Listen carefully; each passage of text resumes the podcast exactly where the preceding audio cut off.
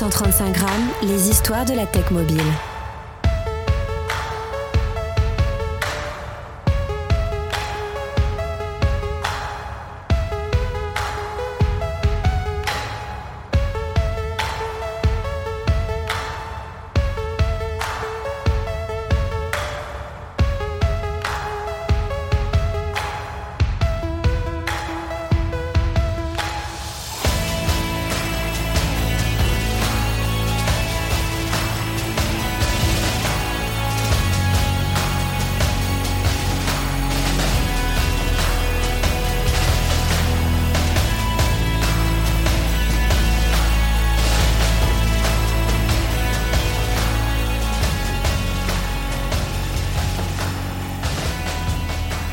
Bienvenue sur 135 grammes, le podcast dédié au monde de la tech mobile. Je suis Christophe Romeilly et vous écoutez le dernier épisode de notre cinquième saison. Aujourd'hui, nous explorons le monde fascinant de la technologie portable, c'est-à-dire les wearables, avec un invité spécial, Laurent Le Pen, fondateur et CEO d'Omet, pionnier dans la conception et la fabrication des wearables intelligents depuis longtemps. Laurent et son entreprise se sont démarqués par leur engagement à protéger les groupes vulnérables comme les enfants et les seniors à travers une gamme impressionnante de produits. Dans cet épisode qui est captivant, Laurent nous dévoile son parcours inspirant depuis ses débuts en Chine à Shenzhen. On s'arrête d'ailleurs à Shenzhen et on en parle jusqu'au lancement de produits révolutionnaires comme la bague connectée Ice Ring. Nous plongerons dans l'histoire du démarrage d'Omet, influencé par des moments clés tels que l'arrêt de l'iPod d'Apple qui a joué un rôle crucial dans le développement de leurs premiers produits. Laurent partagera les défis et les réussites de naviguer dans un secteur hyper concurrentiel des smartwatches et comment Omet a su se réinventer à chaque étape? Dans un monde où la technologie portable ou wearable devient omniprésente, Omet innove avec son concept de Wearable as a Service. Cette approche offre effectivement une flexibilité et une personnalisation inédite dans l'utilisation des wearables, mais aussi dans sa création, permettant aux entreprises de profiter des dernières avancées technologiques sans un investissement initial lourd.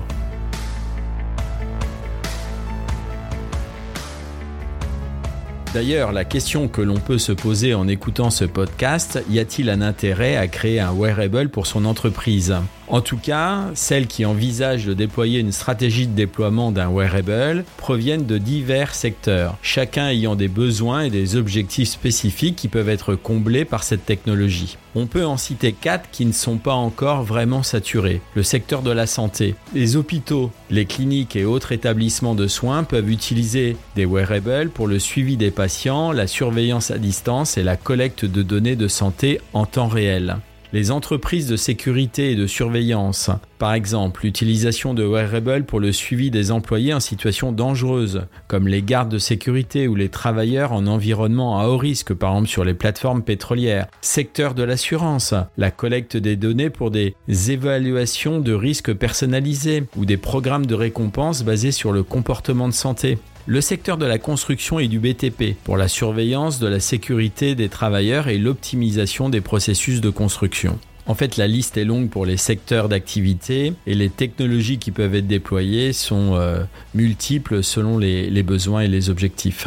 En tout cas, les wearables sont désormais essentiels dans notre vie quotidienne. Ils s'imposent partout chez les consommateurs, que ce soit pour le suivi de la santé, le bien-être, le sport ou même pour des applications professionnelles. Ces dispositifs qui sont connectés fournissent des données précieuses et offrent une facilité d'utilisation incomparable. Ils se sont intégrés harmonieusement dans nos routines, devenant des outils indispensables pour une vie plus saine, plus sûre et plus connectée. Ce que l'on peut reprocher, c'est peut-être un manque de connexion avec les services de santé actuels. Aujourd'hui, vous collectez beaucoup d'informations sur votre corps, sur votre situation, mais finalement, ils n'arrivent pas chez le médecin. Ils sont pour vous, mais ils ne sont pas vraiment exploités à 100%. Les montres connectées sont le type de wearable le plus populaire. En 2023, on estime que 120 millions de montres connectées seront vendues dans le monde. Ne manquez pas notre discussion euh, sur le lancement récent de l'Ice Ring que l'on a eu avec Laurent. Ce produit pourrait bien redéfinir nos habitudes de sommeil et aussi les perspectives d'avenir d'Omet. De la nouvelle bague connectée à l'iPin en passant par le futur casque d'Apple, ce podcast est une fenêtre ouverte sur les tendances émergentes du marché des objets connectés. Si vous êtes passionné par la technologie portable, c'est-à-dire, vous l'avez compris, les wearables, l'innovation en matière de santé de bien-être, curieux des futures tendances du marché, ce podcast est fait pour vous. Vous êtes prêts? C'est parti.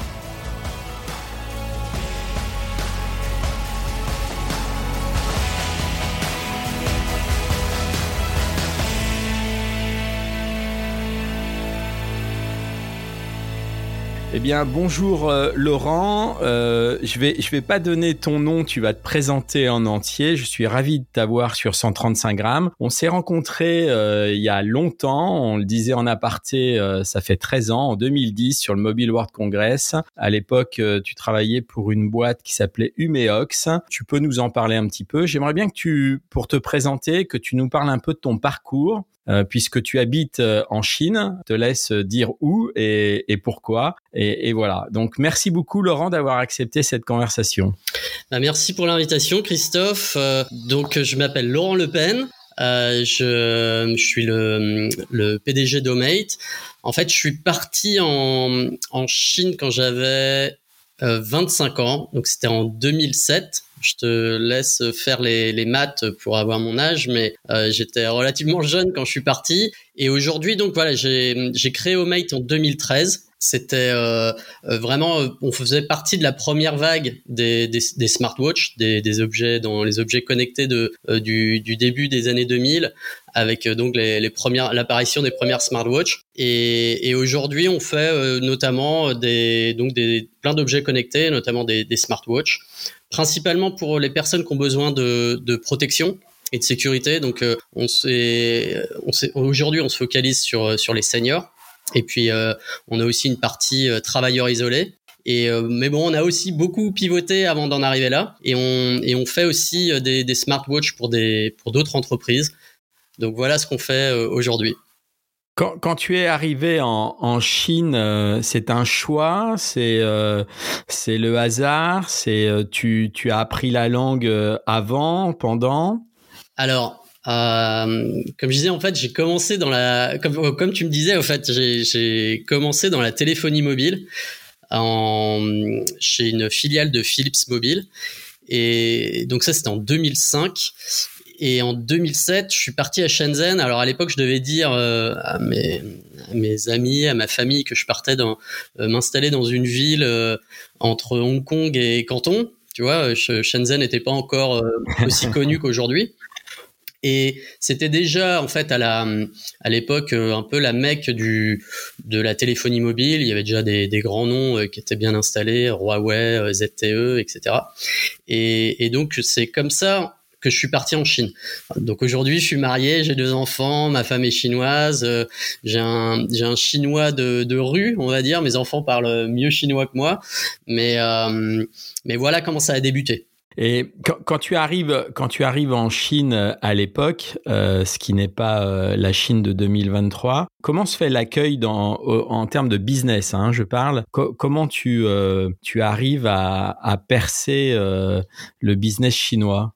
Alors, 2000, fin 2007, euh, faut se dire, en 2008, on, on va rentrer, enfin, un an après, on rentre dans dans la, la, grande crise économique, enfin financière euh, de 2008. Donc c'était euh, c'était pas évident, on va dire euh, au niveau business.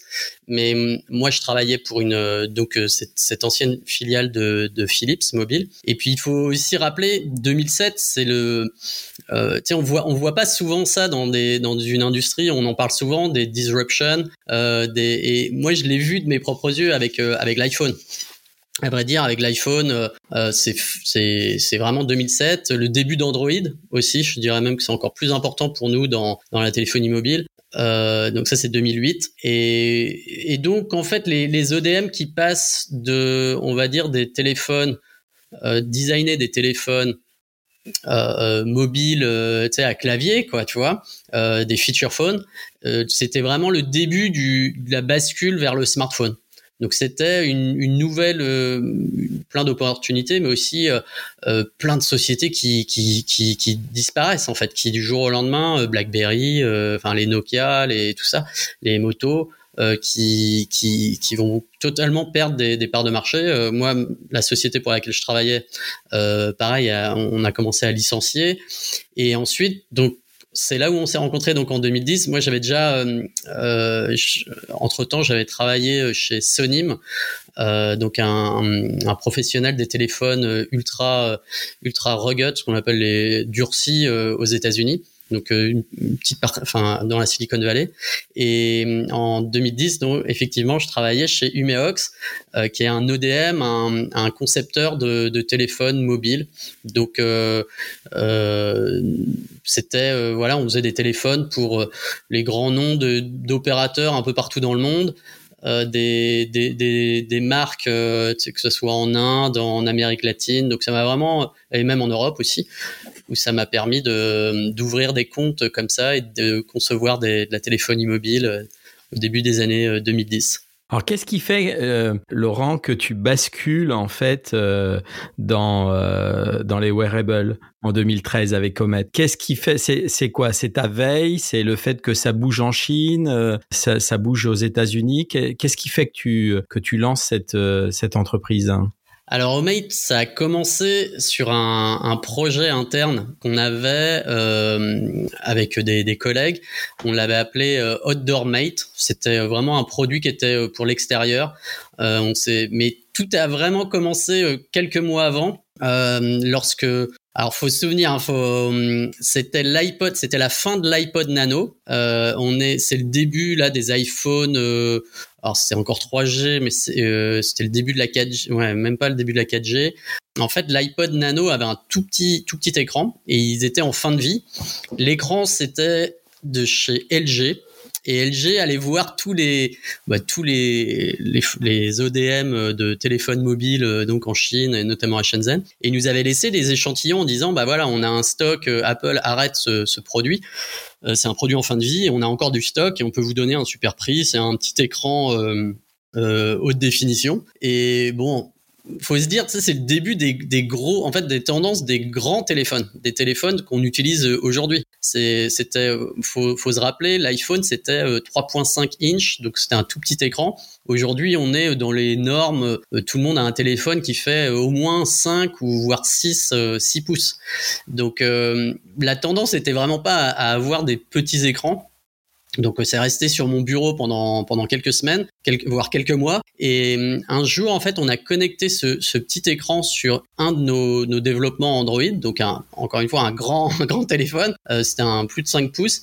C'était le début du Galaxy 1, le Note 1. Donc c'était vraiment le premier téléphone au monde qui, qui faisait euh, plus de 5 pouces. Et donc là, on voit une, une on va dire une une, une version miniature euh, de d'Android qui tournait sur ce petit écran. Et là, c'est vraiment un, un moment euh, mm, d'enthousiasme, un peu eureka, euh, moment eureka, où on se dit mais il faut, si on peut réduire la taille du, de la carte mère du PCB, peut-être qu'on peut faire un un petit, une sorte de mini téléphone, un petit tracker, donc avec le GPS pour les gens qui courent, etc. Et c'était au même moment, c'était le début de, des smartwatches. Alors il y avait déjà Pebble qui avait, qui avait vraiment débuté euh, la, euh, la frénésie, on va dire, c'était les balbutiements de, de, la, de la smartwatch. Mais bon, je me suis dit, on peut réutiliser notre background télécom, euh, enfin notre expertise télécom pour faire euh, des, téléphones Android, des smartphones Android, et essayer de faire un petit, peut-être une petite montre, une smartwatch avec Android qui tourne dessus,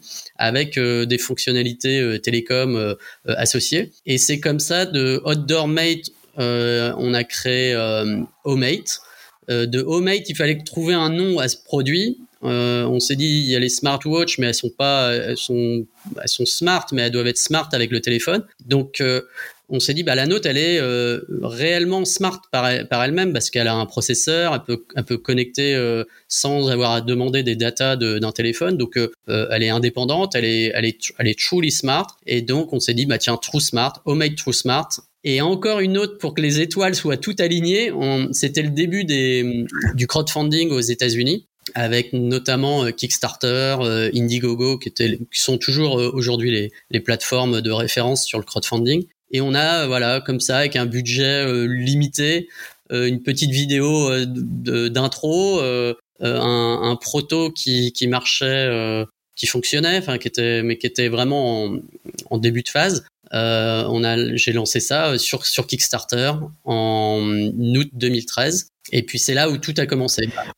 Donc tu étais vraiment en avance parce que l'Apple Watch, enfin tu étais vraiment en avance, tu étais dans le dans le la, bonne euh, le bon timing puisque l'Apple Watch est sorti en septembre 2014. Alors en fait, j'ai fait une présentation le week-end dernier justement sur un peu la rétrospective des dix, dernières années euh, des wearables et euh, donc j'ai dû reprendre un peu des dates pour pour mes slides. Et en fait oui elle a été annoncée. En fait euh, dès que euh, Apple, même Google, quand ils annoncent, la plupart des, mais surtout Apple, c'est vraiment flagrant quand ils annoncent des produits et le plus, c'est disruptif ou plus c'est innovant, euh, plus en fait ils, ils, annoncent en avance de la vraie mise sur le marché.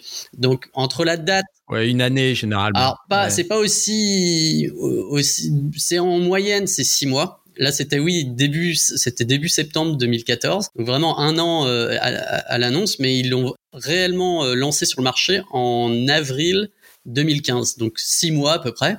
Puis si on voit le Vision euh, Vision Pro là, qui est vraiment le plus extrême des, des produits là dernièrement, ils l'ont annoncé en juin et il planifie euh, effectivement là en Q1 euh, premier trimestre 2024 donc on est plus à 9 mois cette fois-ci. Donc plus plus c'est innovant plus plus ils annoncent en avance et puis ils lancent euh, vraiment sur le marché plus tard. Qu'est-ce que tu te dis quand quand l'Apple Watch sort? Alors vu que j'avais vécu ça dans la téléphonie mobile l'apparition de l'iPhone je me suis dit immédiatement, donc je, je, me doutais qu'ils qu'ils allaient y aller. Euh, je disais euh, d'ailleurs à, à, tout le monde, je disais Apple va venir, Google va venir, euh, mais directement ça m'a rappelé ce qui s'était passé dans la téléphonie mobile et je me suis dit bon euh, voilà ils vont sur le mass market, il faut vite pivoter. Euh, ça, ça a été la première première idée qui m'est venue euh, en tête, c'est de me dire bon, on va on va pivoter de sport à, à plus fashion. Donc c'est vrai qu'on a fait déjà un premier pivot fashion. Et puis au final, de toute façon, Apple c'est la seule euh, dix ans plus tard, euh, Apple c'est la seule montre qui a réussi à à joindre les trois grands segments euh, qui sont euh, sport, euh, fashion, on va dire montre élégante, enfin aussi montre appréciée par par de luxe, un peu même luxe, oui, un peu fashion luxe avec Hermès, ce qu'ils ont fait, mais et puis santé. Donc ça, c'est les trois gros segments qui se sont créés. Il y a dix ans, ça, ça, il y avait, ça a débuté par le sport. Et donc dès que j'ai vu Apple, je me suis dit bon, ok, ils vont ils vont tout exploser le marché. Donc, vaut mieux trouver sa niche et essayer de survivre. Donc, tu, tu essayes de survivre. Tu rappelais que tu avais euh, des segments euh, euh, enfants, seniors et, et, entreprises à la, au transport, à l'industrie. Tu peux expliquer un peu ton cheminement de ces, de ces, de ces trois segments par rapport à, à, ton, à ton business? Alors oui, c'est une c'est une navigation euh, atypique euh, mais c'est vraiment euh, un chemin de start-up qui veut vraiment survivre. Donc on était on était dans la première vague. Si tu te souviens, il y avait plein d'autres marques qui étaient aussi juniors sur le marché. On était tous juniors, mais il y avait dès qu'il y a des mastodontes comme Samsung, il y avait LG, Moto qui sont arrivés, bah, toutes les startups elles avaient le choix soit de, de, continuer à se battre contre elles, soit de pivoter. Moi, j'ai fait le choix de pivoter. Bah, ça m'a été euh, euh, bon, ça m'a aidé à survivre parce que le premier pivot, ça a été d'aller sur les enfants. Donc là, pareil, on était la première smartwatch Android pour enfants euh, en 2014-2015. Dès, ouais, dès 2000, il me semble, on l'a annoncé au, Mobile World Congress de Barcelone euh, en 2015. C'était un marché parce que je le voyais en Chine qui prenait. C'était un peu trop en avance pour le marché occidental. là, c'est vraiment, c'est encore les balbutiements, hein, honnêtement, dix ans après. Mais mais c'est un marché qui a explosé en Chine. Donc euh, là, on a fait ce premier pivot. Et en 2016, euh, sur un autre salon, je me souviens, j'ai quelqu'un qui vient me voir en me disant, euh, ben, on utilise vos montres pour, pour de enfants pour les 80 ans et plus. Alors je peux te dire, à première, premier abord, je me suis dit bon, on a commencé dans le sport, euh, on est allé dans, la, dans le monde fashion, alors ça faisait plaisir à tout le monde dans l'équipe. Euh, ensuite, les enfants, c'était encore fun dans le sens où on se souvient tous de notre première montre, de nos, de, euh, enfin c'est c'est vraiment en plus un, un segment intéressant les enfants. Et puis aller les seniors, c'était ce qu'il y avait de moins sexy, de moins voilà de qui, faisait le moins on va dire plaisir de à travailler et au final, c'est ce qui nous a sauvés. Donc honnêtement, ces premiers clients, euh, ça a été euh, Arkea. Ensuite, on a eu euh, plein d'autres marques avec qui des compagnies d'assurance, de télécare.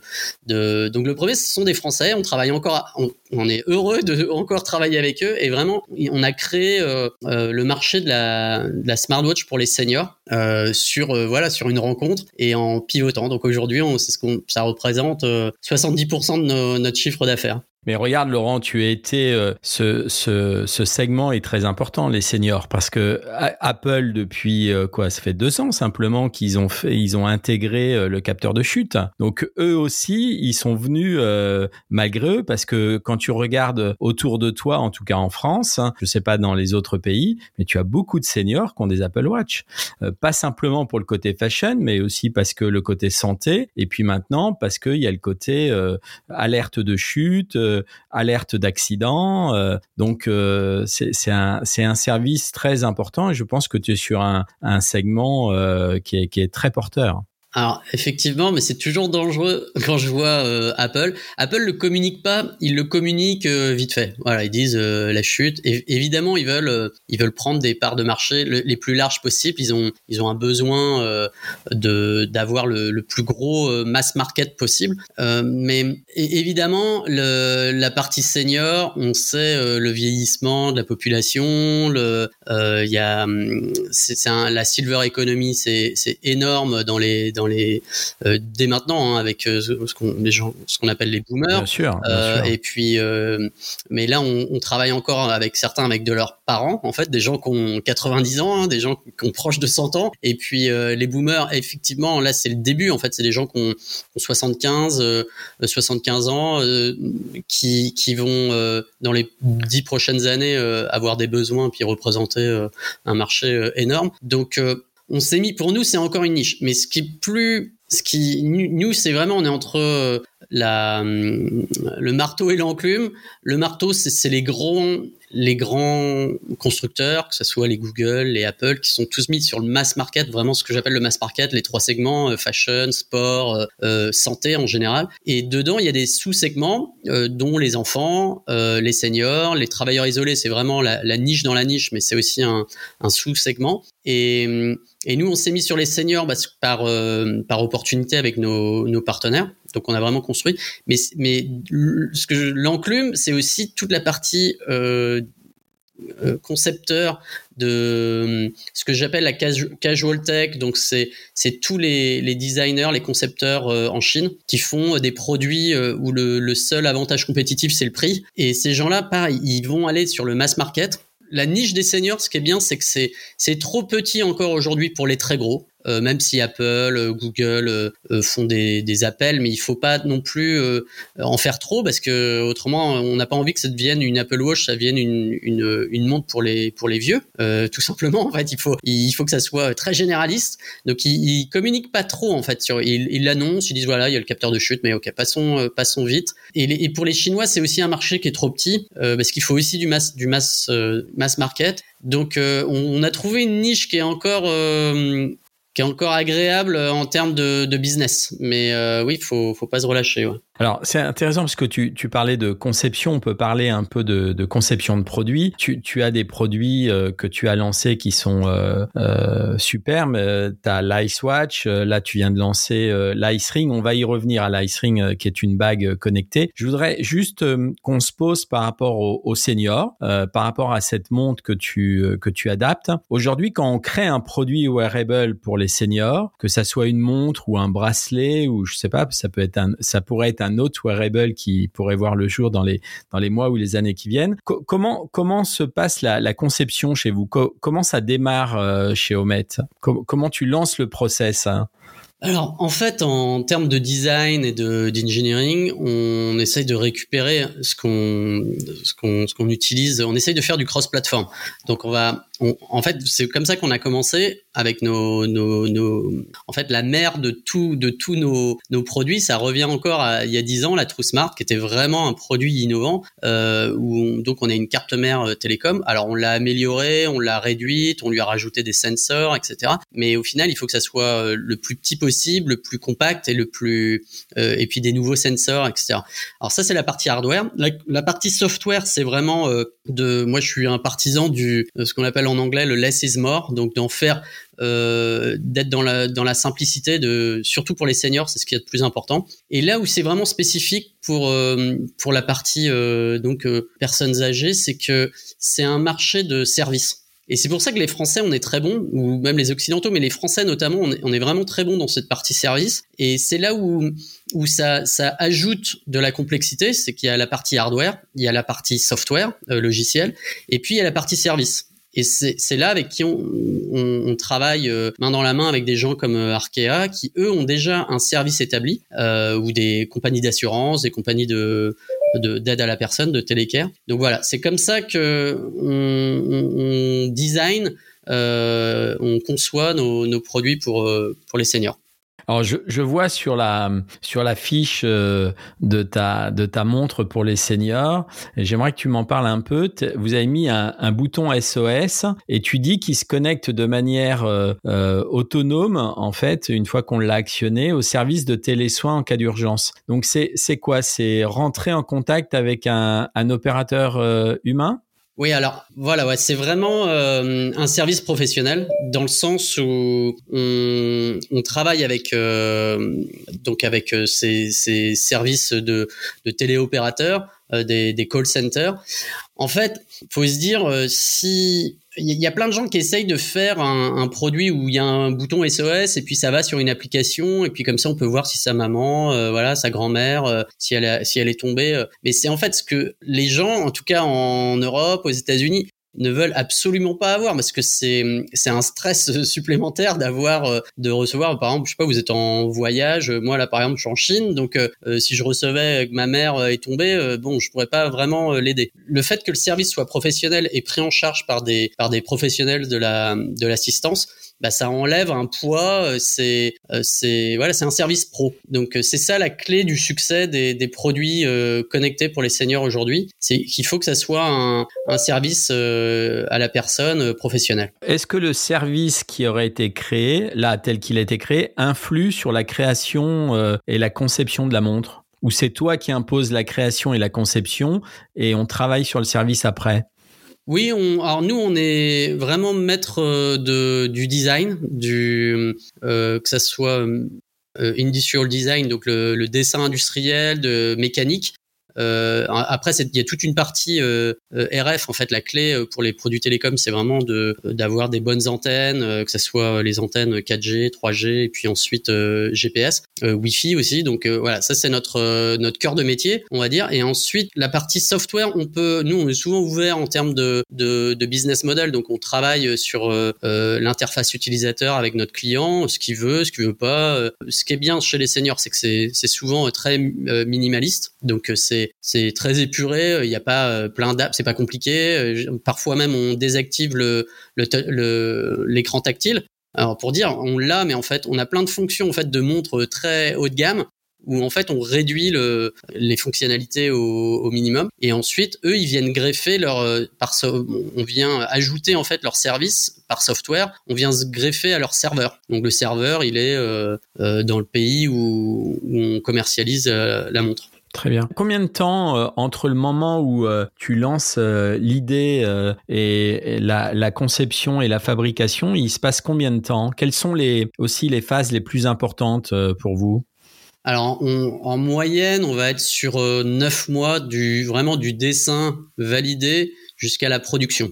Donc ça, c'est le, le, meilleur des cas. Après, on fait ce qu'on appelle des refresh. On, rafraîchit le, design avec euh, euh, avec euh, voilà des, des, on peut changer euh, dans, l'outillage, on peut changer euh, la, forme d'un bouton ou, une ligne ou des choses comme ça. ça, ça prend quelques mois, mais mais mais vraiment un, design original, un nouveau design, ça prend environ neuf mois. Euh, on a plusieurs euh, des, étapes de prototypage. Donc on a euh, du la, de la maquette 3D. Ensuite on, on a nos premiers nos premiers PCB qu'on intègre dans les premiers tooling, les premiers outillages. ça ça prend aussi environ trois mois. Donc c'est par tranche de trois mois, euh, trois mois pour le un, ce qu'on appelle un PR1, un, premier run de, de prototypage, le, le, le premier, une dizaine de pièces. Ensuite on fait un PR2 avec euh, une centaine de pièces pour les certifications, pour euh, le débugage en fait, et puis euh, et ensuite on a le pilot run, donc le, le pilote qui doit ressembler à la production, euh, qui, cette fois-ci est vraiment pour euh, le, tuning final. Donc c'est l'affinage en fait de, du software. Euh, euh, si on a des choses à améliorer euh, sur les antennes en, au niveau hardware, et puis après la, la production, la production de masse avec les premiers Souvent, c'est 3000 pièces qu'on lance. Et puis après, ça part en ce qu'on appelle la masse, la production de masse, euh, et puis des, des, des, commandes nouvelles. Voilà à peu près les. Donc là, tu annonces les étapes. Merci euh, Laurent. C'est c'est impressionnant, surtout que citer les étapes comme ça, c'est rapide, mais en fait, euh, voilà, il y a, y a, du temps et il doit y avoir des des fois des des ratés, des, des difficultés. Ouais, des ratés, des difficultés. Euh, voilà, on sait, on sait que le hardware et le software, c'est pas, c'est pas des sciences euh, exactes. Tu viens de lancer euh, Ice Ring, qui est une bague connectée. Pour, pourquoi lancer une bague? Est-ce que tu penses que les wearables ont besoin d'autre chose que d'une montre? Alors, c'est vraiment le produit là le plus excitant que j'ai travaillé depuis, sur lequel j'ai travaillé depuis dix ans. Donc vraiment, il y a dix ans, c'était le début des smartwatches, euh, comme on a revu. Euh, c'était euh, nouveau, personne ne savait ce que ça allait donner, si ça allait marcher. Bon, aujourd'hui, c'est un, marché, on va dire, mature, mais entre-temps, on a aussi eu un autre produit qui n'existait pas il y a il y a dix ans, c'est les les AirPods, enfin les, les ce qu'on appelle les True Wireless earbuds, les voilà les AirPods dans chaque oreille en Bluetooth. ça, ça vraiment un carton énorme, aussi dominé par par euh, par Apple. Euh, mais hum, la Ring, alors en fait, on avait fait un essai en 2015 euh, quand on était justement dans notre pivot un peu fashion. On avait fait un partenariat avec Emmanuel Ungaro et une grosse un gros distributeur puis même manufactureur de, de joaillerie aux États-Unis, le, plus gros en fait, ça s'appelle Richline Group. Euh, qui, qui appartient à Berkshire Hathaway, qui est la, la société de Warren Buffett, voilà, qui est plus connue pour euh, grâce à Warren Buffett. Donc c'était vraiment du lourd. On avait un gros partenaire, on avait une, une marque euh, donc fashion qui est reconnue, on va dire dans le monde de fashion, et ça a été un vraiment ma plus grosse press release, je pense à date.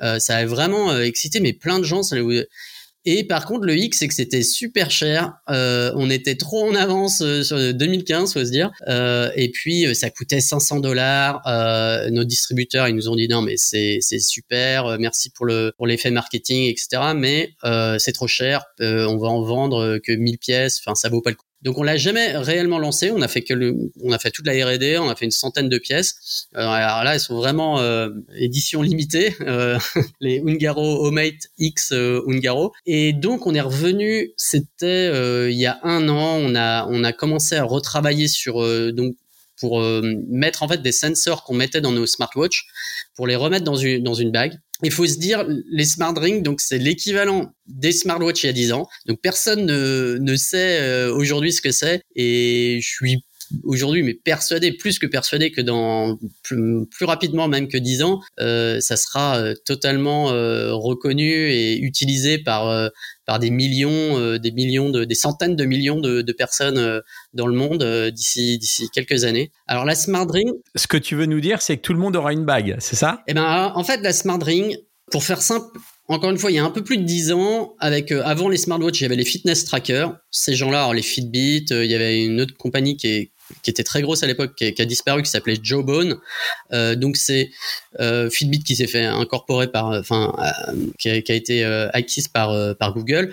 Ces gens-là, en fait, nous ont mis ont marketé, ont mis sur sur le marché l'idée des 10 000 pas et euh, des 10 000 pas pour la santé, voilà, marcher 10 000 pas par jour, euh, voilà, prenez un petit fitness tracker.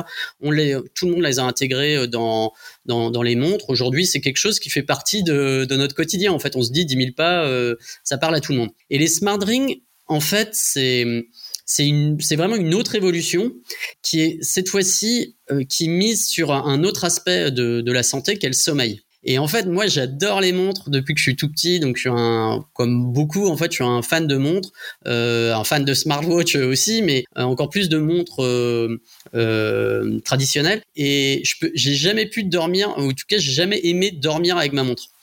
Donc en fait, toutes les fonctions qui sont sur le monitor, contrôler le sommeil avec une smartwatch, j'ai jamais pu les utiliser euh, parce que je je peux pas dormir avec une montre. Et en fait, on est nombreux comme ça. Donc la, ouais, je pense que c'est on est ouais, tu as raison, tu as raison. On est très nombreux à avoir cet état d'esprit euh, de de ne pas garder sa montre pour dormir, hein. absolument. Et et donc en fait, euh, le sommeil c'est c'est vraiment un truc mais qui est dingue. On n'a pas on, c'est un tiers à peu près normalement, enfin d'après euh, les scientifiques, mais un tiers de notre euh, euh, de notre quotidien en fait on le passe à dormir. C'est 8 heures sur 24 heures, c'est donc c'est un tiers de notre vie en fait on passe à, à dormir et c'est pas assez en fait étudié ou on prend pas assez soin de notre sommeil. Et donc c'est hyper important. Un tiers, il y a quand même un tiers de notre temps dans la journée où on dort. Et donc c'est pour ça que pour revenir, les 10 000 pas, c'était il y a 10 ans, on nous met ça. Je pense qu'aujourd'hui, ou dans la prochaine décennie, on va nous dire, bah voilà, les nouveaux 10 000 pas, euh, dans, ça va être les 8 heures. Il faut, euh, voilà, il faut améliorer votre sommeil, essayer d'avoir vos 8 heures euh, quotidiennes de sommeil, et puis essayer de, de mieux dormir. Et grâce à des sensors, grâce à tout ce qu'il y a, euh, c'est pas que le temps, euh, c'est aussi plein d'autres euh, critères en fait, euh, que ça soit justement euh, le heart rate, les mouvements. Donc il y a plusieurs cycles, de, on le sait tous, hein, les cycles de, des phases en fait dans notre sommeil. Et donc le fait d'analyser le sommeil et ça permet de, de pouvoir influencer notre, notre notre santé en tout cas pour essayer de mieux dormir et être plus en forme. Donc voilà, la Smart Ring, c'est vraiment l'essayer, c'est l'adopter. Euh, je dis ça à tout le monde, mais parce que vraiment, euh, c'est un produit, mais qui est, qui est vraiment euh, satisfaisant en termes de, de quand on se réveille, on regarde, on regarde vraiment combien de temps on a dormi, combien de temps on a, on a rêvé, combien de temps, combien de temps j'ai fait de, de, sommeil profond, de sommeil léger. Et ensuite, tout ça c'est analysé dans une des algorithmes qui sont donc nous on a repris les algorithmes de, de Pittsburgh, d'une étude de Pittsburgh qui fait donne un score. Et donc on arrive à donner un, un, score entre 0 qui est très mauvais et 100 qui est parfait. Vous avez, très bien dormi. Donc, euh, donc voilà. Pour moi, c'est c'est la nouvelle phase dans, le monde des, objets connectés, enfin des wearables. Euh, c'est vraiment la smart ring. Alors j'imagine qu'en termes de conception, ça a dû être un véritable défi pour vos équipes de mettre. Tu vas me dire combien de capteurs elle a. Euh, je sais pas combien de capteurs. Qu'est-ce qu'elle embarque euh, Quelle techno elle embarque Est-ce qu'elle marche sur iOS et Android? Tu peux nous parler un peu de la alors c'est vraiment, alors c'est vrai que c'est une, une, une, beauté d'ingénierie euh, dans le sens où on faut se dire tout tout ce qu'il y a sur une smartwatch qui vous vient à l'esprit, donc que ça soit euh, euh, donc le, les battements de cœur, le, rythme cardiaque, le, cardio, le, euh, le SpO2, c'est euh, le alors en anglais c'est le en c'est le blood, euh, l'oxygénation du sang. Euh, c'est un pourcentage. Il faut être au-delà de quand on est en bonne santé, on est au-delà de 95%, donc c'est entre 95 et voilà 100. Euh, mais il faut en tout cas être au-dessus de, des 95. Donc toutes les heures, en fait, euh, toutes les heures, on va on va prendre une, une tension, on va prendre donc on va envoyer avec les sensors, on va prendre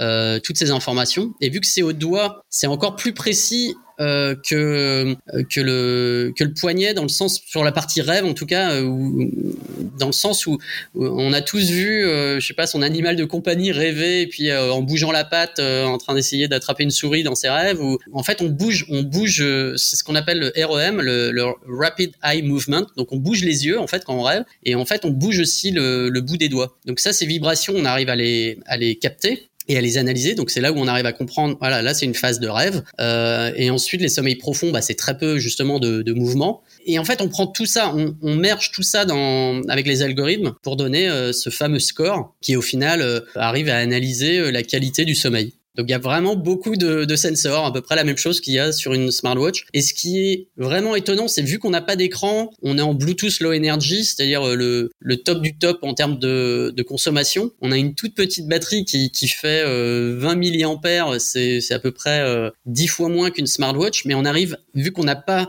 euh, l'écran et puis il euh, y a rien à toucher en fait, elle est, elle est juste au doigt. Euh, on, on, peut la recharger une fois tous les 5 jours en moyenne. Donc c'est totalement raisonnable en fait. On peut avoir un chargeur sur son bureau ou un chargeur dans près de sa table de nuit. je veux dire, on, la charge de 0 à 100% en 30 minutes. Donc c'est vraiment un, produit qui est tout le temps en fait qui a tout le temps de la batterie. Euh, ça a l'air d'être génial. Et je, je, pense que tu as raison. Hein. Je pense que ça fait partie des wearables qui seront euh, qui seront utilisés par euh, bon nombre de personnes, y compris dans le domaine de la santé où euh, les médecins, enfin dans, dans beaucoup de, de pathologies, on a besoin d'avoir des informations de plus en plus précises, et notamment pendant le sommeil. Donc il y a, y, a, une grande ouverture, pas simplement fun, c'est-à-dire ouais j'ai le dernier wearable à la mode, mais avec un, un sentiment vraiment d'utilité pour euh, pour pallier à des tas de pathologies qui euh, qui sont inhérents à, à l'humain d'ailleurs. Absolument. Et quel que soit l'âge quel que soit l'âge. Et puis encore une fois, c'est un tiers de euh, notre de notre temps, donc faut en prendre soin.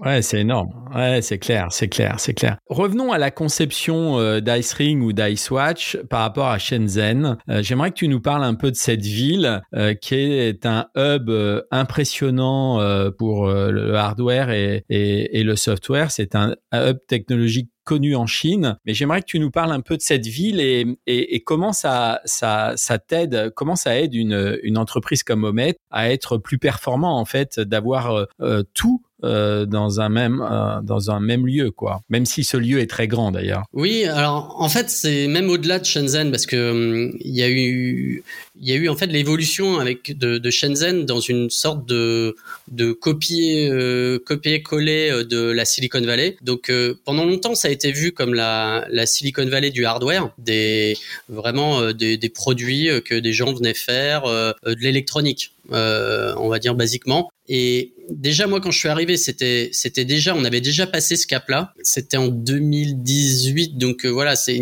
c'était les les 40 ans donc c'est une ville qui a un peu plus de 40 ans, c'est c'est un truc de dingue quand on, quand on y réfléchit, c'est c'est euh, plus de 10 millions d'habitants, euh, c'est en bord en bordure de il y a juste une rivière, même pas ça touche Hong Kong. Donc on a Hong Kong en termes de finances, on a Shenzhen donc qui est cette voilà powerhouse cette Silicon Valley qui est vraiment le vraiment la locomotive en fait de cette Silicon Valley. Puis donc comme on a euh, aux États-Unis la Bay Area, la, donc la Silicon Valley fait partie de la Bay Area euh, qui va de de, de San Jose jusqu'à San Francisco. C'est un peu calqué sur le même concept. Euh, en tout cas, la Chine l'a fait comme ça avec euh, donc Shenzhen au milieu et neuf villes satellites. Donc euh, euh, il y a quelques villes connues comme euh, effectivement Hong Kong, il y a, y, a, Macao qui est aussi un, coin qui est un peu le Las Vegas d'Asie. Et puis dans ces autres villes, il y a, y a Canton, il y a Zhuhai, il y a, y a Dongguan,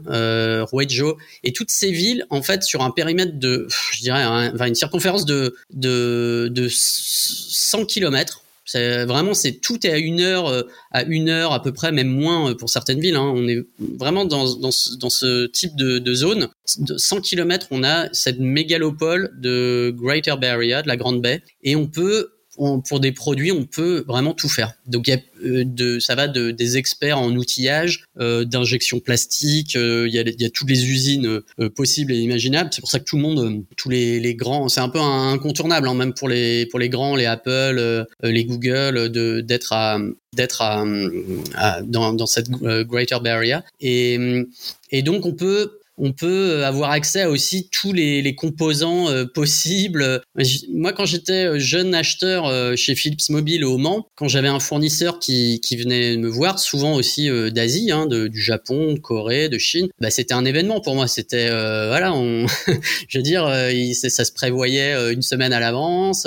Et ici, bah, c'est on envoie un message sur sur WeChat, le, le, le WhatsApp local, et puis dans une heure, on a qui on veut dans nos bureaux. Donc c'est ça en fait qui c'est la ce qu'on appelle ici la Shenzhen Speed, c'est de pouvoir euh, avoir euh, de pouvoir concevoir des produits beaucoup plus rapidement que n'importe que dans n'importe quelle autre ville euh, dans le monde. Est-ce que est-ce que le fait d'être implanté là-bas depuis quelques années, Laurent, tu as une certaine fidélité avec des, des entreprises ou, ou le, le fait d'être toujours à la recherche d'innovation fait qu'il y a de nouvelles entreprises qui arrivent dans ton dans ton carnet d'adresses on a toujours, enfin, en termes de fournisseurs, euh, de composants, etc. Nous, on est toujours en veille de. Euh, bon, ils viennent tous, c'est clair, ils sont tous à un bureau ici, donc c'est facile de, de rencontrer euh, des nouveaux sensors, des des nouvelles technologies.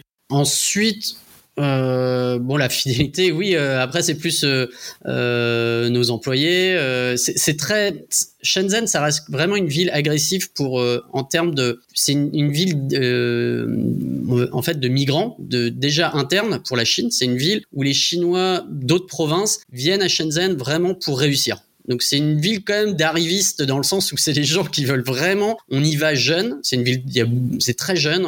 La, moyenne d'âge est très jeune euh, encore. Bon, euh, maintenant euh, peut-être qu'elle grandit aussi. Enfin, elle, vieillit avec la ville. Mais il y a toujours des nouveaux arrivants, des jeunes qui veulent créer voilà le, prochain Huawei, le prochain ByteDance, le prochain TikTok par exemple. Et il y a quelques années, c'était encore des marques qui étaient qui étaient peu connues à, à l'international mais euh, aujourd'hui on a un nombre euh, en fait incalculable de marques qui sont euh, vraiment nées à Shenzhen. si je dis DJI pour les pour les drones, toute toute la téléphonie mobile à vrai dire chinoise, elle est ici. les Oppo, les Vivo, les OnePlus, dernièrement là les, les, les jeunes de Nothing qui font des téléphones et puis des des des, des AirPods, voilà fashion. Voilà, il y a tout, toutes ces marques qui sont qui sont dans, dans la région. Vous êtes combien euh, chez Omet, euh, Laurent? Alors aujourd'hui, on est une trentaine. Euh, on a la moitié d'ingénieurs et de, de production en fait pour gérer les productions, les, les prods. Et puis euh, euh donc j'ai une autre société qui s'appelle euh, Oaklin où là on fait des, des, des produits bucco-dentaires, des, des brosses à dents connectées. Et, là on est 150. Donc c'est une société qui a pris son envol aujourd'hui, ce qu'on appelle une scale-up. Et alors au niveau du, du recrutement par rapport à ce que tu nous disais là, par rapport à tous ces employés, est-ce que tu as un problème de recrutement là-bas en Chine? Est-ce que est-ce qu'il y a un turnover? Est-ce que du fait que les jeunes veulent réussir, ils veulent aller euh, avoir des expériences dans, dans bon nombre d'entreprises ou ils sont assez fidèles une fois qu'ils ont trouvé une entreprise qui, euh, qui les satisfait? Alors, au Mate, on, est, on, a, on a vraiment de la chance parce qu'on a vraiment une équipe soudée euh, depuis 10 ans. On a, on a plein de, de, collègues qui, sont, qui étaient là il y a 10 ans. Euh, alors pas tous hein, évidemment. Et par contre, c'est vrai que la spécificité des, des, dernières années, je dirais des, ça fait déjà peut-être des cinq, cinq dernières années, c'est qu'avant on avait, on a toujours des, employés, des collègues qui, partent chez un concurrent, chez euh, voilà, c'est la vie euh, d'une entreprise. Mais ce qui est vraiment spécifique à Shenzhen, c'est qu'on a aussi beaucoup de, gens qui partent pour euh, alors un peu avec des secrets, avec pour faire un peu la même chose, pour tenter se dire tiens je vais faire ma propre société. Donc il y a, y a, aussi une grosse vague, mais je pense que c'est plus c'est au-delà de Shenzhen. Enfin c'est très international de au niveau voilà mondial le, le, fait de, de, monter sa société. Voilà c'est un peu le, les dix dernières années un peu le, le start-up, euh, l'ambiance start-up, de, de, lancer sa boîte. De... Donc il y, a beaucoup de ça. Il y a beaucoup d'employés qui vont partir. Après, bon, c'est pas toujours éthique, voilà, de partir avec essayer de faire la même chose. Ça marche pas tout le temps. Hein. D'ailleurs, ça marche peu de faire, de partir et essayer de faire un peu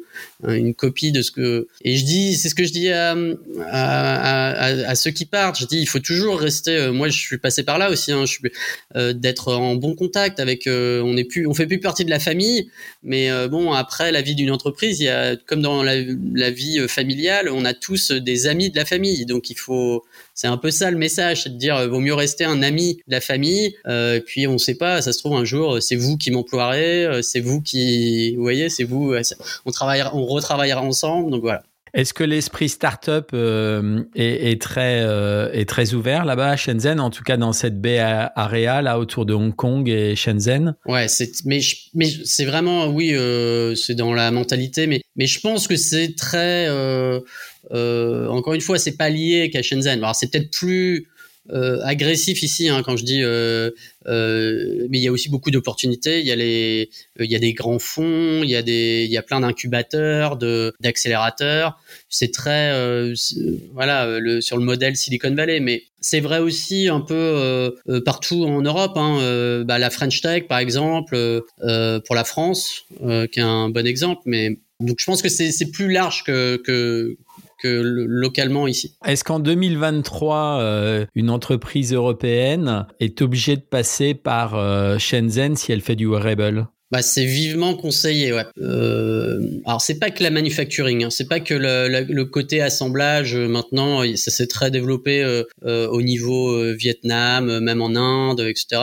Pour des raisons là de vraiment de coût. Donc on vient pas vraiment à Shenzhen pour pour faire de l'assemblage de coups, mais on vient pour les talents en fait. On sait qu'on va trouver euh, les meilleurs ingénieurs euh, embarqués, que ce soit en, en Android, en bon ou d'autres euh, d'autres softwares, on va plus facilement les trouver ici parce qu'il y a une il y a un pool en fait, un bassin de d'ingénieurs qui vient des télécoms avec toutes ces grandes ces, ces grandes sociétés, hein, Oppo, Vivo, OnePlus, etc. C'est énorme, hein, les Honor, plus plein d'autres. Hein, plein d'autres sociétés qui, qui, gravitent euh, autour de la téléphonie mobile et des, de l'IoT, des objets connectés en général. Donc euh, on vient surtout pour avoir, il faut avoir, je pense, oui, une antenne euh, pour voilà pour concevoir et pour industrialiser. Et ça, l'industrialisation, c'est ce qui a probablement le plus compliqué. Sûrement, sûrement. Pour la dernière partie euh, de notre conversation, Laurent, j'aimerais qu'on parle un peu du futur des wearables. Deux, deux choses. Euh, tu sais, Tony Fadell a écrit un livre, je ne sais pas si tu l'as lu, qui, qui est un livre sur, le, sur ses idées. Mm-hmm. Et euh, il parle d'une idée, quand on a une idée géniale, elle doit répondre à trois critères pourquoi Pourquoi les, les gens euh, voudront euh, cette innovation? Est-ce qu'elle répond à un problème quotidien tu vois? Et puis, si cette idée, elle vous poursuit, J'imagine que c'est ton cas, hein, on l'a senti dans la conversation qu'on a eue par rapport à l'Ice Ring et à l'Ice Watch. L'iPin est sorti aux États-Unis, un petit boîtier qui pourrait, euh, euh, la promesse c'est de dire on n'a plus besoin peut-être forcément euh, de smartphone, un, petit boîtier à qui on parle. Qu'est-ce que tu en penses de ça? Comment tu vois le futur des wearables dans les dans les années qui viennent? Alors l'iPin, ouais, de Humane, on l'a on l'a beaucoup étudié. Là, j'ai des j'ai des amis. Alors on peut que l'acheter aujourd'hui aux États-Unis donc j'ai des amis là qui viennent de le recevoir. À vrai dire, c'est c'est toujours compliqué avec ces, ces là c'est vraiment du ce qu'on appelle du breakthrough, quelque chose qui est vraiment euh, ultra innovant. Euh, je pense bon que ça va. C'est rarement les premiers, les premiers qui, qui gagnent au final. Bon là, ce sont des anciens d'Apple qui ont ont levé beaucoup d'argent, c'est la Silicon Valley, c'est vraiment une vision à long terme. Euh, pourquoi pas? J'y crois pas là sur la première version euh, personnellement parce que euh, bon déjà il y a un micro, on parle, c'est un peu c'est un peu similaire. Il y a une caméra qui peut filmer. c'est un peu comme les Google Glass, c'était 2013 il y a aussi 10 ans. Google Glass ensuite qui a donné aujourd'hui les Meta, les ray euh, de Meta honnêtement, même en 10 ans, même avec Meta, euh, qui faut, faut, faut, se mettre en perspective, ces gens-là, ce sont euh, des des trillion dollar companies. C'est là on parle. Euh, il y a 10 ans, c'était pas le cas. Hein. c'était déjà des des multi billion dollar companies. Là, on parle de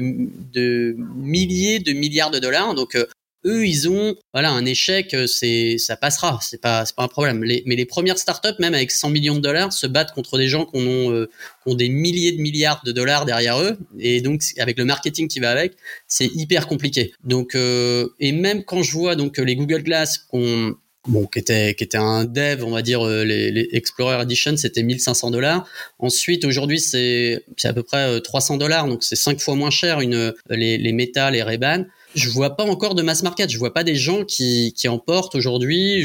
J'ai des amis qui travaillent dessus. J'ai euh, voilà dans nos ça a pas passé encore le le, stade de, des, des early adopters, des euh, des geeks. Euh, voilà dans le langage commun. Euh, des c'est pas encore du mass market. C'est pas encore euh, des produits qui ont percé. Donc les hyping, on est encore au-delà de ça. On est enfin on est vraiment en amont de de tout ça. C'est c'est-à-dire on va ça va mettre beaucoup de temps. Bon, je crois pas, en tout cas, dans les premières versions. On verra. Mais est-ce que tu es d'accord, Laurent, pour dire que est-ce que leur vision peut, même si les premières versions ne, ne percent pas, euh, est-ce que tu es d'accord sur la vision? C'est-à-dire, euh, il y a deux visions dans ce produit. La, la première, c'est que c'est à base d'intelligence artificielle, donc euh, tu, tu lui parles et elle peut te répondre. effectivement, c'est un écran déporté qui peut projeter dans, dans la main ou sur un autre support.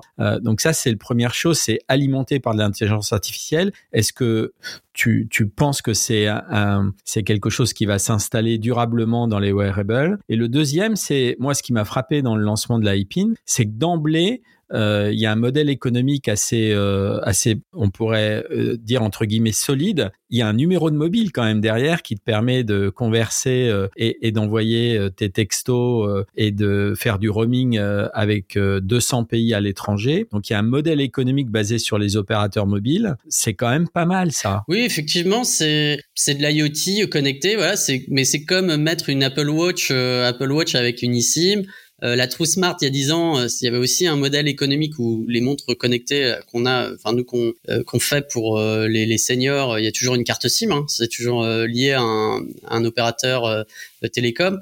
Bon, là, c'est backé par T-Mobile. C'est euh, c'est surtout euh, y a ce qui c'est c'est surtout qu'il y a une, une, souscription. Donc euh, ça c'est c'est encore et puis c'est encore très cher à l'achat hein, c'est un produit qui coûte 700 dollars. Derrière c'est 25 dollars par mois. Alors on sait pas trop est-ce qu'il y a OpenAI c'est à peu près la même chose. Donc c'est un peu un open il y a de l'OpenAI derrière honnêtement on est tellement au début de ce genre de produit que c'est difficile de se dire à quoi ressemblera le, futur et de celui qui marchera. Tout ce que je peux dire, c'est que avant, euh, il y a quelques années, il y avait, Magic justement. Tony Fadell, il avait, ça a été un des premiers ingénieurs de, Magic, euh, un, des premiers euh, développeurs de smartphones qui, qui a pas marché et pourtant qui était ultra innovant. Bon après, il a, il a rejoint euh, Apple pour faire l'iPod, mais euh, ensuite, on a eu la Magic Leap. Je sais pas si tu te souviens, Magic Leap, qui il y a, quelques années, on en parlait. Voilà, la révolution euh, et euh, augmentée réalité. Bon, aujourd'hui, personne n'en parle. Ces gens, ils ont levé un milliard de dollars. Et puis, voilà, il y a Apple qui arrive. Et par contre, là, euh, voilà, c'est pareil. Ça, c'est c'est tellement innovant. Ça, c'est beaucoup plus, pour moi, c'est vraiment beaucoup plus euh, hallucinant que AI Pin. c'est le Pro Vision dans les wearables parce que ça reste un wearable, c'est le Provision euh, de d'Apple. Euh, là, voilà, un produit annoncé en juin qui va sortir l'année prochaine, mais dans les démos, euh, moi j'ai appris le jour du lancement que j'avais un, un, ami, euh, voilà, parce que c'est très secret, euh, qui annonce sur LinkedIn en disant, bah voilà, je suis, hyper fier de dire que j'ai, ça fait six mois, un an que je bosse sur le Provision, et puis de vous montrer ce que ça fait, et de voir la, la vidéo avec il y a quand même un écran, on regarde un écran, mais on a un autre écran derrière pour montrer ses yeux. Euh, et en fait, on ne voit pas les yeux de la personne qui le porte, mais en fait un écran qui montre les yeux. Enfin, tout est hallucinant. En fait, le Provision pour moi, c'est c'est encore un monde euh, à part. Donc, je suis plus halluciné par euh, voilà Apple Provision à 3499 dollars, donc voilà, c'est pas pour tout le monde, que par le AI Pin, euh, qui est en fait une, euh, honnêtement, une Apple Watch euh, sur, voilà, avec un, le battery booster là, enfin avec un, un magnet, un, aimant pour le mettre en, broche. ouais, je suis pas, honnêtement, je suis pas sûr que c'est ça qui va marcher dans les prochaines années. Je pense plus à la Ring. Oui, absolument. Je pense que la, la bague a, un avenir euh, certain et je ne serais pas surpris que Apple aille sur ce form factor euh, dans, dans, les, dans les mois et les années qui viennent. Concernant ce que tu viens de dire sur le Provision, bon, euh, c'est un gros wearable. Ce gros wearable, on va pas le, on va pas se le mettre sur les yeux dans la rue. Tu es d'accord quand même? Ah, je sais pas, je sais pas. moi, je suis pas un, je, je suis, je suis pas un fan, je suis pas un Apple fan, je suis pas, euh, euh, mais dans tous les cas, c'est hallucinant. Je je sais pas si alors oui peut-être je sais pas si c'est le futur que je veux euh, de voir des gens dans la rue avec euh, alors si euh, si c'est avec un casque euh, sur quelqu'un sur un scooter avec peut-être que ça fera peur mais là en tout cas là pour le coup la vision elle est c'est vraiment un pari de dingue et on sait que l'exécution, donc ou l'industrialisation et l'exécution du produit, ben on sait que voilà, c'est la c'est la la plus grosse société tech au monde qui est derrière. Donc euh, ils peuvent se permettre de que ça marche pas. Ils peuvent se permettre un flop hein, ils ont ils, en mourront pas. Mais par contre la vision derrière c'est quand même se dire c'est euh, euh, c'est peut-être voilà, c'est peut-être euh, ce qui va remplacer euh, le, le, le laptop, le, le, le, téléphone dans dans les dans les prochaines décennies. Donc c'est vraiment une vision de dingue. Deux autres euh, wearables euh, qui, qui font parfois euh, la une, en tout cas pour l'un d'eux de, de Media Fashion, c'est les chaussures. J'aimerais avoir ton avis là-dessus. Et la, la, le deuxième wearable, moi, que je trouve incroyable, on l'a effleuré un petit peu dans la conversation, c'est tout ce qui est les AirPods, les écouteurs dans les, dans les oreilles. Je pense que là encore, il y a un travail phénoménal à faire. D'ailleurs, l'iPin couplé à des AirPods pourrait faire quelque quelque chose de plus monstrueux et, qui permette d'être euh, euh, capté par les gens euh, en mass market. Parce que si on permet, les oreilles, c'est vital. C'est un sens qu'on peut pas, quand on l'a pas d'ailleurs, c'est terrible. Donc, qu'est-ce que tu penses de la chaussure et, et, de ce qu'on et, des AirPods, enfin des écouteurs qu'on met dans les oreilles en termes de wearable? Comment tu vois l'avenir de ces deux ces deux supports Alors les AirPods, euh, je suis totalement d'accord. D'ailleurs, c'est déjà connecté à l'AI PIN. Je pense que là, pour en termes de, de confidentialité, voilà, pour, pour parler à son AI euh, le, le problème, voilà, c'est les micros. Je pense qu'il y a plein de gens qui qu'on en marre d'avoir des, des micros partout. Euh, il y a toute la partie aussi paiement euh, là, ça revient aussi un peu sur la smart ring. Euh, ça, je pense que c'est quelque chose qui va, en, contact, en sans contact, qui va remplacer, euh, notamment d'ailleurs en Occident, avec les gens qui utilisent Apple Pay ou qui utilisent leur carte de crédit pour faire du taper pour payer les petites sommes. Ça, je pense que ça va vraiment se développer. Et alors, les chaussures, c'est un peu le même problème que les bagues, c'est qu'on n'a pas tous, il y a beaucoup de tailles. Euh, c'est un gros problème déjà. Euh, alors, ça pourrait être euh, un capteur qui se mettrait dans des chaussures euh, traditionnelles. C'est pas quelque chose, en tout cas, qui m'attire directement parce que j'aime, voilà, j'ai deux vis. Voilà, c'est probablement les chaussures et non et les montres. Donc, les chaussures, c'est quelque chose qui, qui sont très, voilà, surtout les baskets. c'est un truc générationnel qui qui est, qui est, très dur à, euh, à percer euh, déjà. Donc c'est quelque chose qui est lié à des marques, à des marques fortes. Voilà, c'est notre part euh, euh nous en tant que, en tout cas en tant que Français euh, d'américanisation, que ce soit des Nike, ça, ça marche. je veux dire, c'est quelque chose qui nous parle depuis depuis notre enfance. Donc je pense que c'est quelque chose qui pourrait être pris par justement ces grosses marques et c'est plus difficile pour une start-up de lancer des quelque chose euh, dans ce domaine. Mais j'ai peut-être tort. Euh, encore une fois, c'est quelque chose qui, euh, en tout cas, c'est pas moi qui travaille là-dessus, mais on, verra, on verra ce qui se passera dans l'avenir. En tout cas, merci pour ton point de vue. Euh, merci Laurent. Pour conclure, j'ai noté un, une baseline qui est sur ton site euh, euh, de Homet. C'est Wearable as a Service. C'est-à-dire que tu, tu as aussi la l'ouverture euh, d'esprit de, de permettre euh, à des marques ou à des gens qui veulent te contacter de travailler pour eux sur leur wearable. Tu fais ça aussi. Hein. Absolument. Bah c'est, c'est vraiment ça notre cœur de marché en fait, avec notamment sur les seniors, les travailleurs isolé, euh, c'est de travailler avec des gens qui ont déjà un service établi. Quand on est par exemple une compagnie d'assurance et on a euh, déjà euh, plein de clients, on a plein de, on va pas du jour au lendemain se dire tiens on va faire une smartwatch, on va la faire par nous-mêmes. Donc ils viennent contacter des gens comme nous qui peuvent donc connecter des wearables à leur service. Donc on utilise le, le, wearable par exemple Arkea, ce que fait Arkea en France, c'est je pense le meilleur business model. C'est ils donnent en fait ils louent la montre, ils la donnent en fait ils la, ils vendent pas la montre et ils mettent une, une ils mettent leur service à disposition de leur, des utilisateurs pour un pour un prix en plus je crois il me semble c'est 30 euros mais il y a 15 euros qui est qui est repris euh, de déduction d'impôt quelque chose comme ça. Donc euh, ils ont une c'est vraiment que du service. Ils vendent pas le le hardware en fait. C'est pas un ah, donc c'est ah, là pour le coup c'est vraiment du wearable as a service euh, pur jus. Excellent. En tout cas merci beaucoup Laurent du temps que tu nous as accordé pour cette conversation. Et puis bah, bonne bon lancement pour l'ice ring. Et à bientôt. Bah, merci Merci Christophe, c'était un plaisir.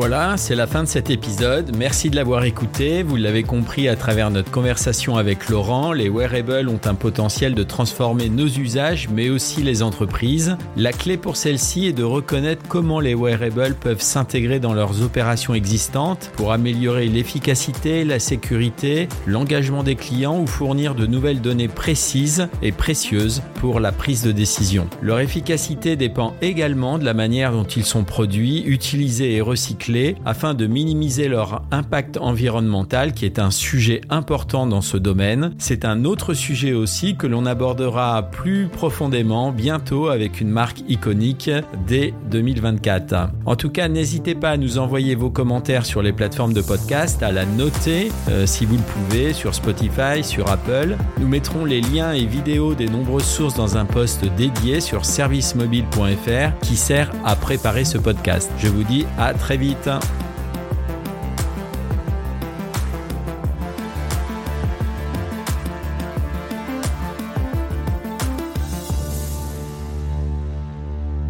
135 grammes, jeu, tech et match.